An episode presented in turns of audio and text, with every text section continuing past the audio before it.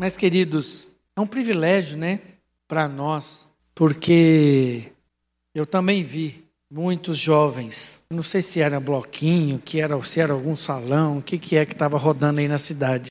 Mas eu vi muitos meninos, meninas, novinhos, travestidos atrás de uma felicidade, de uma alegria, que infelizmente a gente sabe que eles não vão encontrar, né? Mas é por isso que nós estamos aqui. Nós nos separamos, separamos esse domingão, feriadão, ainda sobrou alguém na cidade, né? Nós, os que ficamos na cidade, para a gente aproveitar esse tempo, ouvir acerca da palavra de Deus. Amém? Abre aí a sua Bíblia, abre aí em Efésios capítulo 2. O texto diz assim: Pois vocês são salvos pela graça, por meio da fé. E isto não vem de vocês, é dom de Deus. Não por obras, para que ninguém se glorie, porque somos criação de Deus, realizada em Cristo Jesus, para fazermos boas obras, as quais Deus preparou antes para nós as praticarmos. Amém.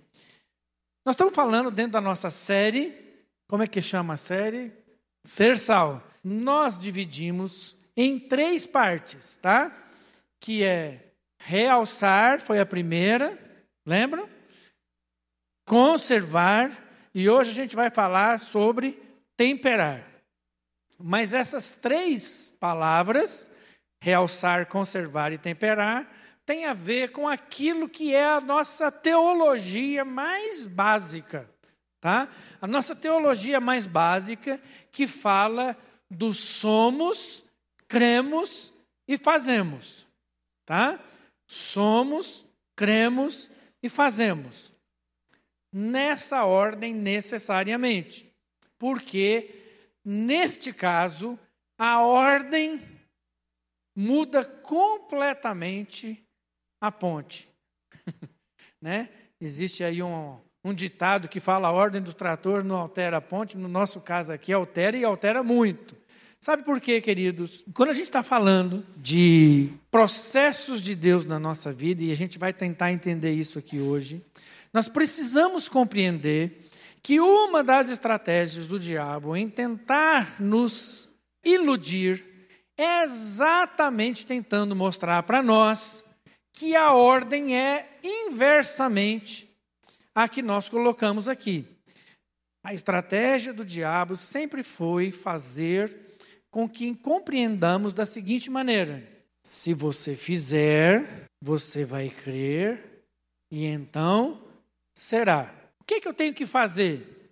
Então, se você for na igreja, se você fizer essa oração, se você for assim, se você mudar o seu comportamento, se você fazer ou deixar de fazer alguma coisa, você então vai ter a oportunidade de crer. E quando você crê, você então se tornará filho de Deus. Mas o que nós vemos na palavra de Deus é a ordem exatamente contrária.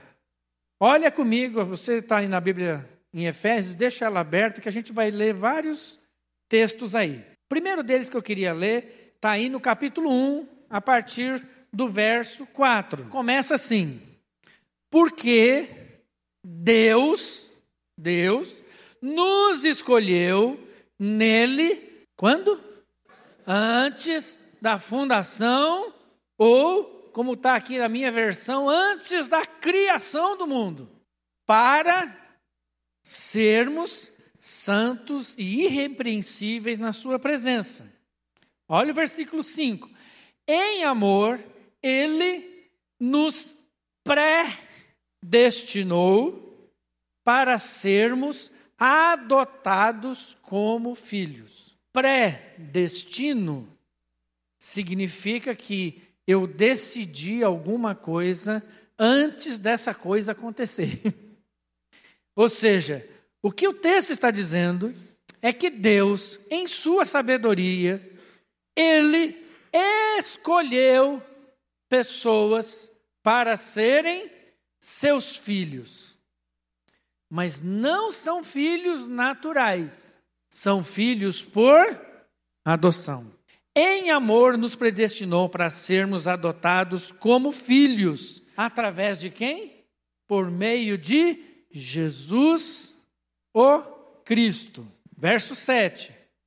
Nele temos a redenção por meio do seu sangue, o perdão dos pecados, de acordo com as riquezas da graça de Deus, a qual ele derramou sobre nós. Quando que nós recebemos aquilo que Deus já havia determinado? Quando isso se completa? Quando Jesus derrama o seu sangue por nós. Engraçado, porque Deus escolheu antes da fundação. Mas esse plano de Deus tem o seu ápice, tem o seu momento mais importante na morte de Cristo, no derramar do sangue de Jesus por nós. E agora, verso 11 diz assim: Nele fomos também escolhidos tendo sido predestinados conforme o plano daquele que faz todas as coisas segundo o propósito da sua vontade. Sabe o que, que o texto está dizendo? Que nós fomos escolhidos. Há uma escolha. Da parte de quem? Em direção a quem? A nós. Só que isso aconteceu quando mesmo? Ótimo. Se isso aconteceu antes da fundação do mundo, o que é que você fez para merecer isso? Por quê? Por quê que você não fez nada? Porque você não existia. Simples assim. Como que eu posso fazer alguma coisa se eu ainda não existo? Se meu pai ainda nem conheceu minha mãe? E é por isso que a palavra de Deus diz que nós somos salvos porque esse ser salvo tem a ver com um ato que vem da parte de Deus em nossa direção. Então nós somos salvos. Somos salvos e, portanto, somos filhos escolhidos, filhos por adoção. Amém? Tá aí tudo bem? Vamos repetir? Quem eu sou? Hã? Filho. De que jeito? Por adoção. Quando isso aconteceu? Antes da fundação do mundo. Quando isso se completou? Na morte de Cristo Jesus. Em todo esse processo, em que parte eu entro? Até aqui. O que, que eu fiz até aqui? Hã? Nada. Amém? Até agora eu estou de fora, não fiz nada. Ele fez por mim.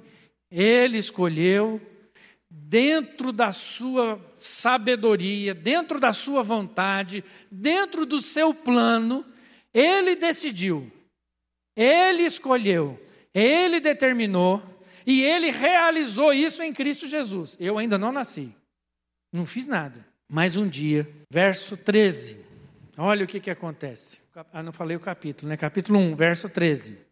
Quando vocês ouviram e creram, na palavra da verdade, o evangelho que os salvou, vocês foram selados em Cristo com o Espírito Santo da promessa. Opa, entramos na história.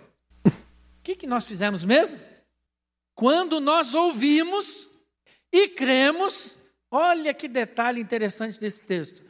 Quando vocês ouviram e creram, na palavra da verdade, o evangelho que os salvou. Qual foi o evangelho que me salvou mesmo? O processo de Deus na minha vida antes de eu nascer. Agora eu ouvi. E tendo ouvido, criei. Mas, olha só, lá o versículo que eu li no começo, no capítulo 2, diz assim: Vocês foram salvos pela graça. Ou seja, é a graça de Deus que atuou na minha vida antes de eu nascer. Somos salvos pela graça, por meio da fé, que é ouvir e crer. Isto não vem de vocês, é dom de Deus. Puxa vida, agora que eu achei que eu estava dentro do processo, eu descobri que até o que eu achei que eu tinha feito, eu não fiz. Porque até a capacidade de ouvir e entender, crer, guardar no coração, isso não vem de mim mesmo. O que, que a palavra de Deus diz que isso é o quê? Dom. De quem? De Deus. Puxa vida, eu achei que tinha entrado na história, mas eu ainda não entrei na história. Porque o que aconteceu agora, porque eu ouvi e criei, e a gente fica achando, nossa, agora eu entendi. Sinto muito. Se você entendeu, é porque Deus, pelo seu Espírito, foi lá e soprou no seu coração. E aí você se acha o cara. Nossa, agora entendi. Tadinho. Não foi você, foi Deus que colocou isso no seu coração. Porque a fé não é algo que a gente confunde fé, né? A gente mistura as fé, né? A gente vê lá a fé no Padim Cis, é fé? É fé. Quando você faz uma oração, quando você está doente, é fé? É fé. Quando você faz uma oração, quando você vai pegar uma viagem, vai pegar uma estrada, é fé? É fé, está tudo certo. Tem até uns que faz a fezinha na loteria, né? Aí é o seguinte, só que não é dessa fé que nós estamos falando. Nós estamos falando da fé que gera em nós um discernimento, um entendimento acerca do que? De quem eu sou. E não porque fiz, mas sou porque Deus fez isso em mim. Eu sou porque Ele, na sua soberania, na sua sabedoria, segundo os propósitos da sua vontade, decidiu me escolher. E um dia, alguém falou para mim: Deus te ama e tem um propósito na sua vida. Ele quer que você seja filho. E eu, sem entender porquê, levanto a mão e falo: Eu quero isso para minha vida. Eu abro meu coração e digo: Entra, Senhor, sou o teu filho. E eu agora entendi que eu sou. Então, dentro do nosso processo Somos, quando somos? Antes da fundação do mundo. Quando cremos? Quando nós ouvimos. E ouvimos o quê? Quando nós ouvimos a palavra de Deus. E aí então, agora, eu estou pronto. Para quê? Para fazer. Eu estou pronto para temperar, jogar sal onde não tem sal, trazer sabor onde não tem sabor. Eu agora eu tenho condições porque eu entendi o processo de Deus na minha vida.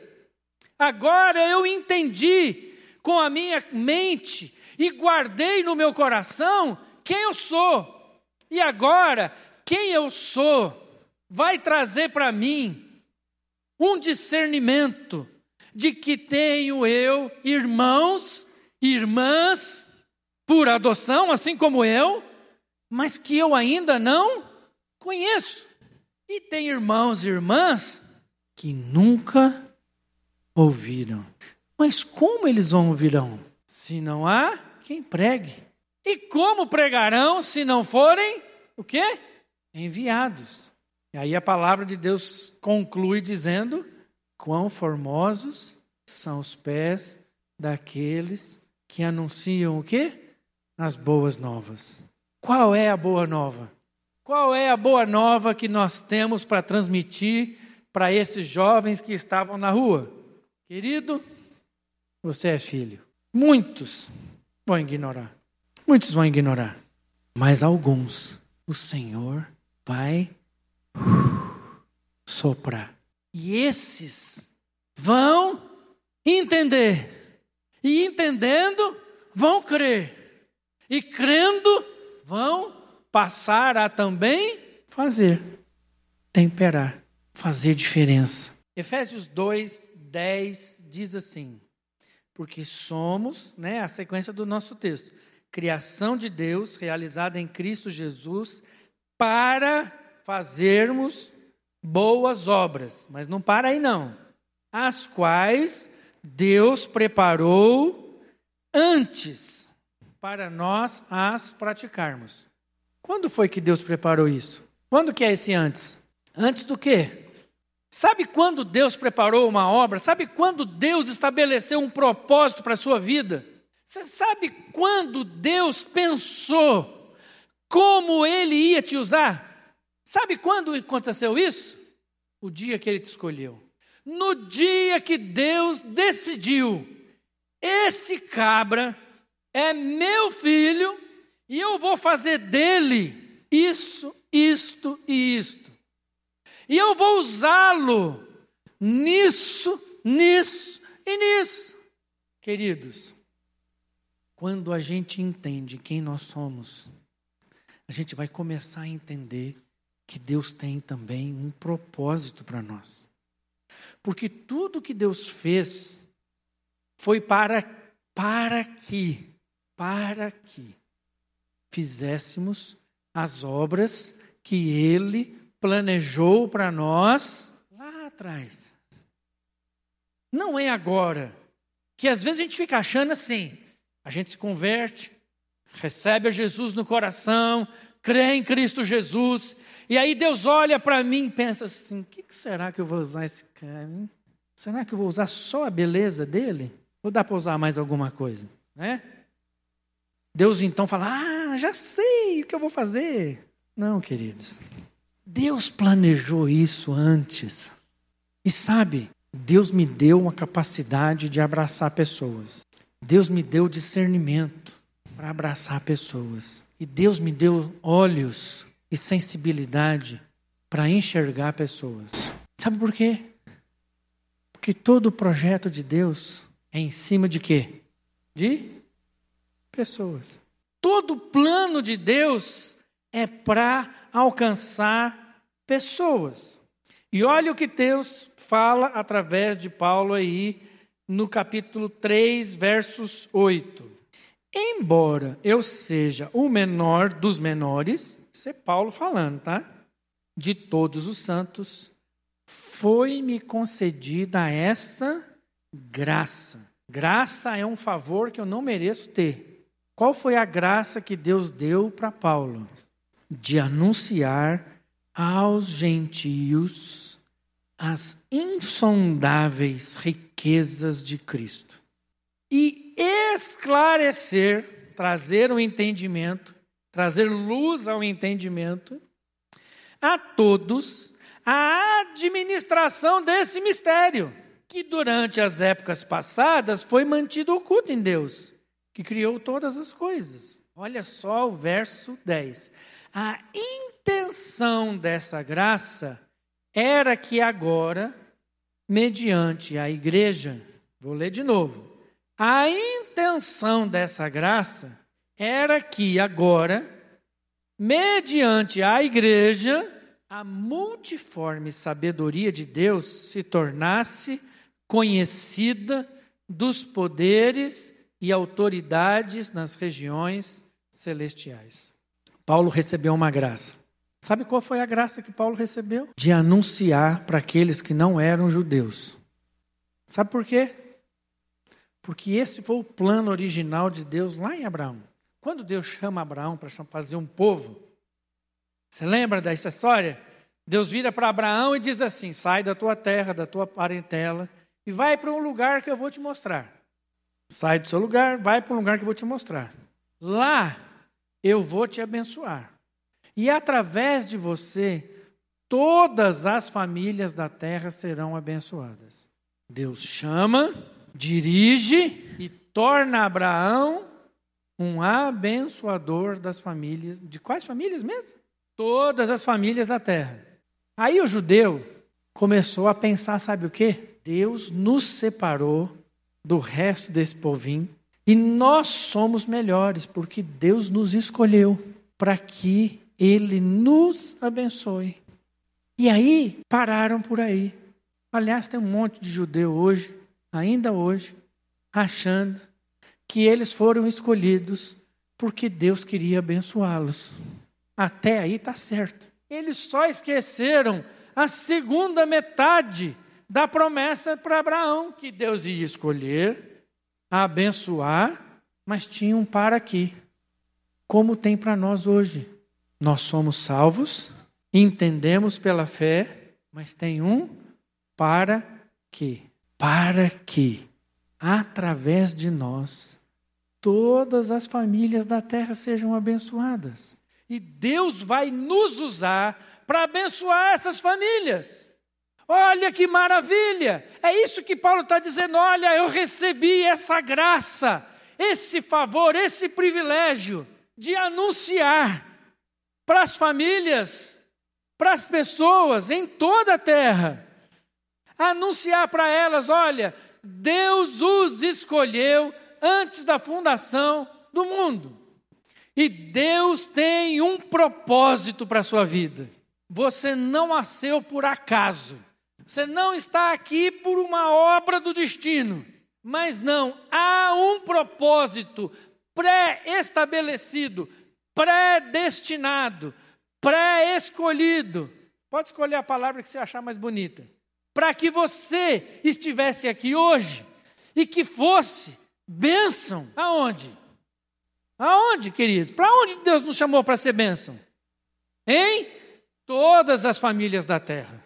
É por isso que Deus chama uns e manda para a China, chama outros, manda para a Mongólia, chama outros e manda para a África, chama outros e manda para o setor bueno, chama outros e manda lá para o Jaó, chama outros e manda lá para Aparecida, para senador. Ah, tem senador Canedo também, viu?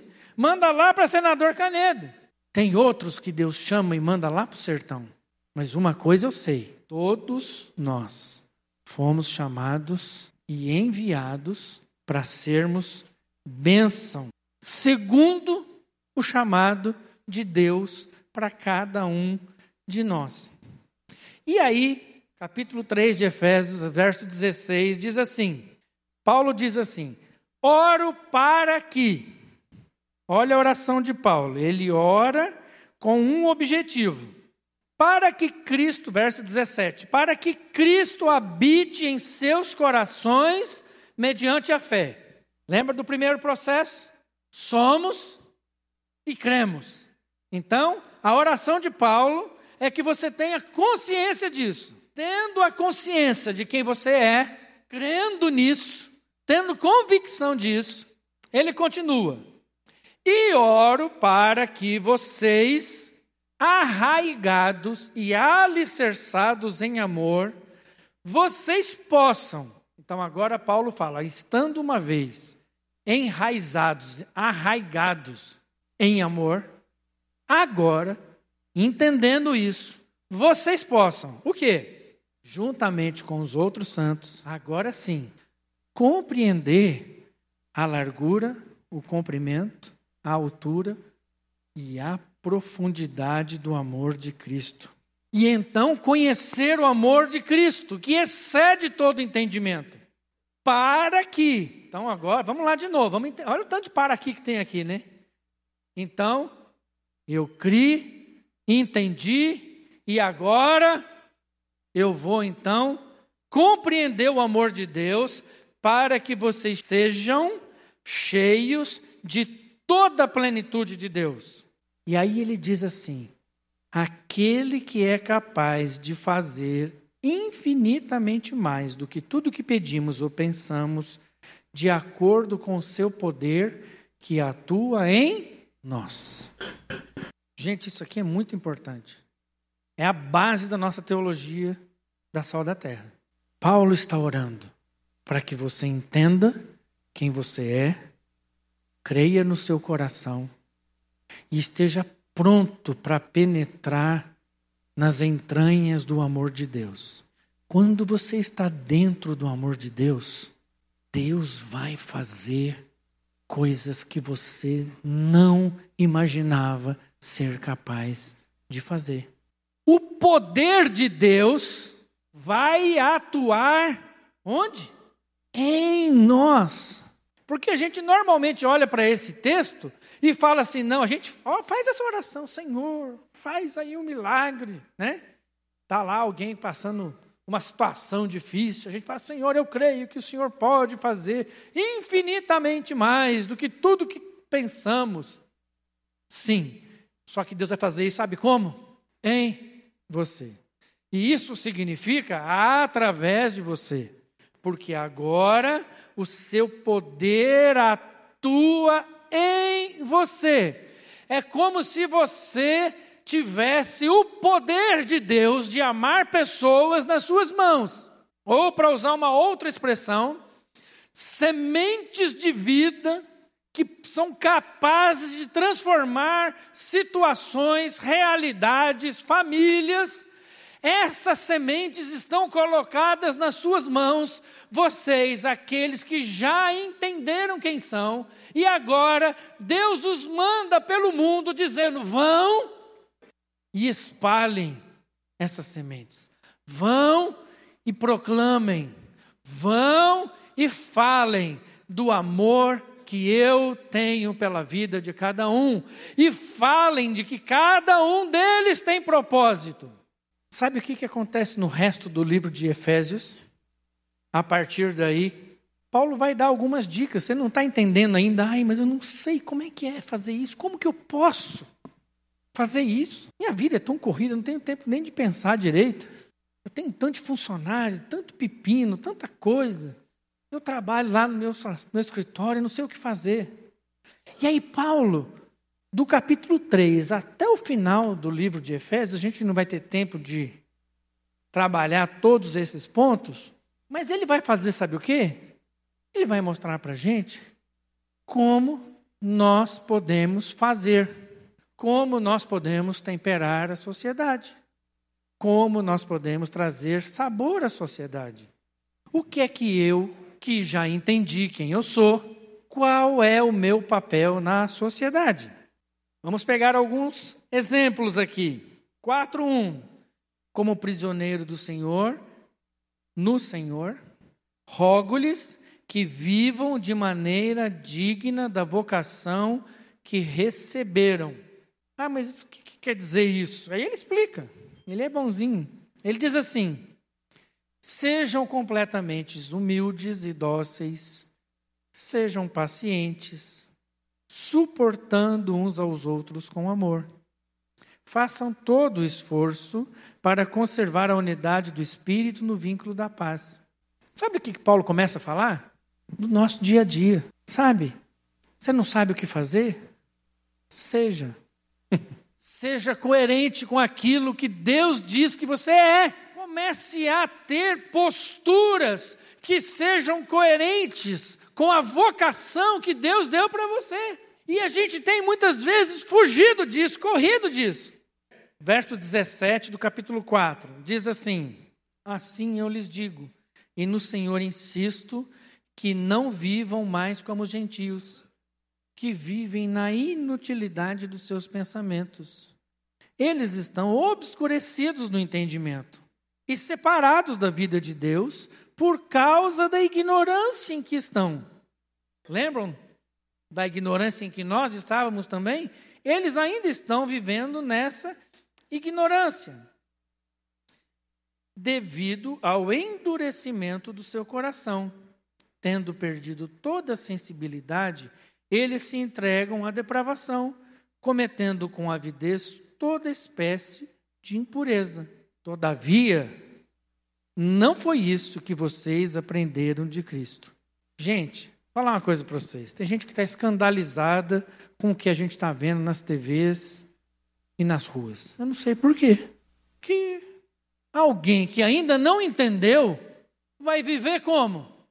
Na inutilidade dos seus pensamentos vai se deixar levar pelos seus próprios prazeres. É isso aí, é normal. Tem nada de errado. Sabe onde é que está o erro? Em nós. Porque essas pessoas precisam ser esclarecidas. O que é ser esclarecido? Trazer luz aonde não tem luz. Quem que é luz? Hã? Nós. Se a gente ficar aqui trancado no nosso saleirinho, pessoas não vão experimentar o sabor de Deus.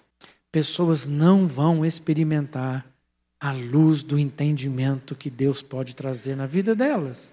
Agora, eu fui chamado para fazer diferença nessa sociedade. Eu fui chamado para ter um casamento de referência nessa sociedade. Eu fui chamado para ser um funcionário de referência na sociedade. Eu fui chamado para ser um patrão que honra, que respeita os seus funcionários e não que abusa deles. Nós estávamos conversando esses dias sobre alguns funcionários nossos aqui da igreja. E quando você vai contratar alguém para trabalhar, a gente sempre trabalha assim, né? Quanto que o mercado paga para essa pessoa? E tem alguns casos que é quase um trabalho escravo. E aí Deus tem tratado o nosso coração enquanto conselho para a gente entender, sabe o quê? Nós não podemos ser assim. Todo mundo pode fazer isso. Porque eles estão preocupados só com dinheiro. Nós não. Nós temos que ser diferente com os nossos funcionários. Nós temos que pensar diferente. Isso tudo está lá em Efésios. Se você ler, chegar em casa, dar uma lida aí no capítulo 4, 5 e 6, é rapidinho.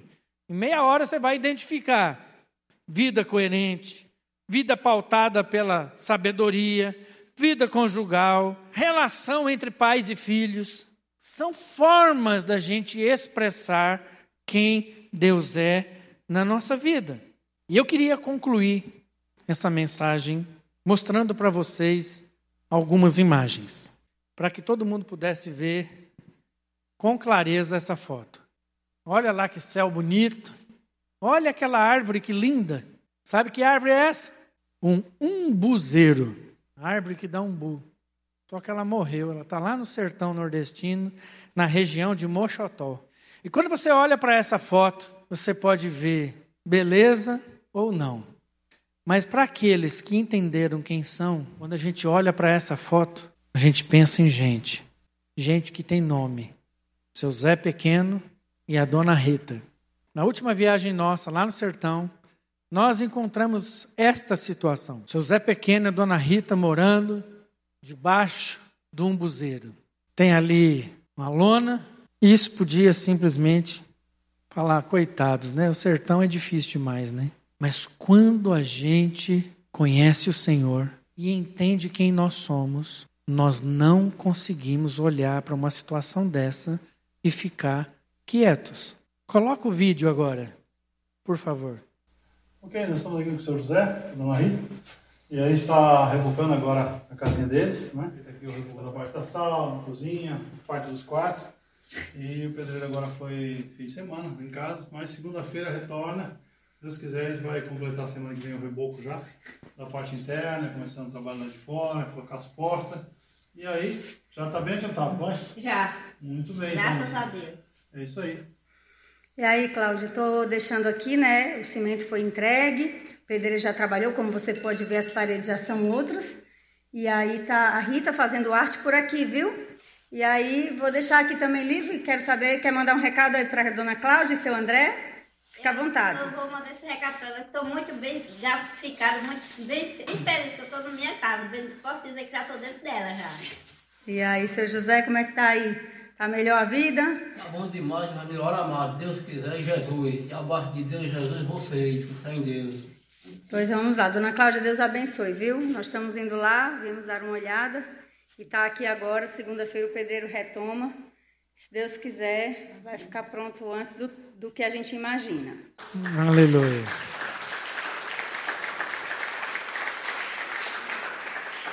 Quando a gente viu aquele homem debaixo da lona, debaixo da árvore, não tinha nem a lona ainda, dia que a gente encontrou com ele. E a gente falou: e aí, seu José, como o senhor vai ficar aqui desse jeito? Ele falou assim para mim: não, não preocupa não. Padinho Cisso vai me ajudar. Padinho Cisso vai me abençoar. E aí, lá ainda, nós ligamos para um casal aqui da igreja e compartilhamos isso. E aí, esse casal disse assim: Nós vamos ajudar. que, que precisa para a gente ajudar esse casal, essa família?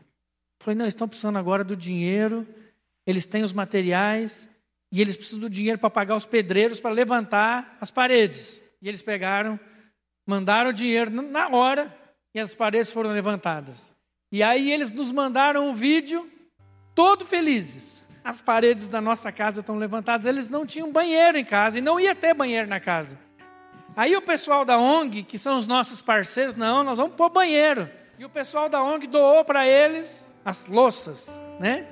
E aí esse casal recebeu as paredes em pé, mas peraí, mas e o telhado? Não, eles vão juntar dinheiro e vão pôr o telhado. Não, nós queremos ajudar com o telhado. E aí eles foram lá, compraram o madeiramento, compraram as telhas e cobriram a casa. E aí eles mandaram outro vídeo para nós, é porque eu não estou mostrando todos os vídeos, senão não dá, né? E mandaram outro vídeo para nós. A dona Rita estava assim, com o sorriso dando volta, porque ela falava: agora a gente já pode entrar para dentro, agora a gente já tem casa para morar. E quando a gente mostrou o vídeo para esse casal, eles falaram assim: mas não tem porta, não tem janela, a casa não tem reboco. E a gente falou: não, fica tranquilo, que o que eles, isso aí que você está vendo é muito mais do que a maioria lá tem. E eles disseram para nós: não, levanta quanto custa para rebocar essa casa e comprar todas as portas e janelas. A casa já estava praticamente toda rebocada, as portas, janelas foram compradas. Em julho, nós estaremos indo como equipe para lá. E a nossa ideia é a gente ir para lá e pintar a casa deles. Talvez você esteja pensando assim: nossa, deve ter sido uma fortuna fazer tudo isso. Nós estávamos fazendo uma conta hoje. Sabe quanto que esse casal investiu para essa família ter uma casa, sair debaixo do pé de umbu?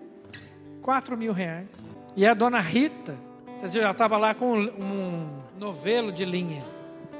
E ela faz tapetes. E o pessoal da ONG leva esses tapetes para a cidade para vender, para ajudar.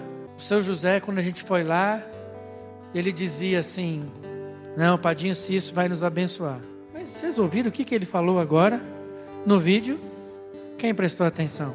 Ele disse que Jesus, não foi o André nem a Claudinha que foram lá, nem esse casal que investiu na vida deles. Olha só, com toda a simplicidade que vocês viram aí, tem algo que não tem jeito de esconder. Foi Jesus que fez. Foi Jesus em nós que nos leva a temperar aquele lugar. Deus tem nos chamado, amados, e tem nos abençoado demais. Para você continuar tendo mais e mais. Se alguém for na sua casa, alguém que vive nessa realidade e abrir o guarda-roupa da sua casa, você vai ficar envergonhado, não vai? Porque a gente tem essa cultura de que tudo que Deus dá é para mim, é para minha vida. E o que, que a gente continua pedindo para Deus todo dia? Senhor, me abençoa. Senhor, me abençoa. Senhor, me abençoa. Mas você é, você crê, ou creu para as obras que Deus preparou para você antes da fundação do mundo. Vai temperar a sociedade. Vai temperar a sociedade. Em nome de Jesus. Senhor, em nome de Jesus, o Senhor conhece cada vida aqui. O Senhor sabe da nossa realidade. Pode ser, Senhor, que aqui hajam pessoas que ainda não entenderam o projeto do Senhor na vida delas. E eu quero clamar, Senhor, para que o Espírito Santo do Senhor possa soprar no ouvido deles. Você é filho, você é meu filho amado. Há pessoas aqui, Senhor, que precisam entender isso, de que são filhos do Senhor de que são filhos amados do Senhor. Ah, Espírito Santo de Deus, sopra, Pai, sopra, Senhor, em corações aqui nesta noite. Mas eu sei também que há aqui muitos que já entenderam isso, já entenderam quem são. E agora, Senhor, o Senhor nos traz a memória os propósitos do Senhor com a nossa vida, para a nossa vida. Ó oh Deus, o Senhor estabeleceu propósitos para nós antes da fundação do mundo. E agora, Senhor, o Senhor quer nos usar como tempero nessa sociedade. O Senhor quer nos usar para fazer diferença nessa sociedade. Sermos a revelação da sabedoria do Senhor, das riquezas do Senhor, do cuidado do Senhor, das dimensões do amor do Senhor. O Senhor tem nos chamado para fazer mais do que a gente pode compreender fazendo, ou nos imaginar fazendo. Oh Deus, em nome de Jesus, desperta, desperta, Senhor, a nossa igreja, porque é pela igreja que a multiforme sabedoria de Deus vai ser revelada. Oh Espírito Santo de Deus, fala conosco, Senhor, fala conosco, Pai. Nós queremos ouvir a tua voz. Precisamos ouvir a tua voz. Faz isso, Pai. Em nome, por amor de Jesus. Aleluia. Amém.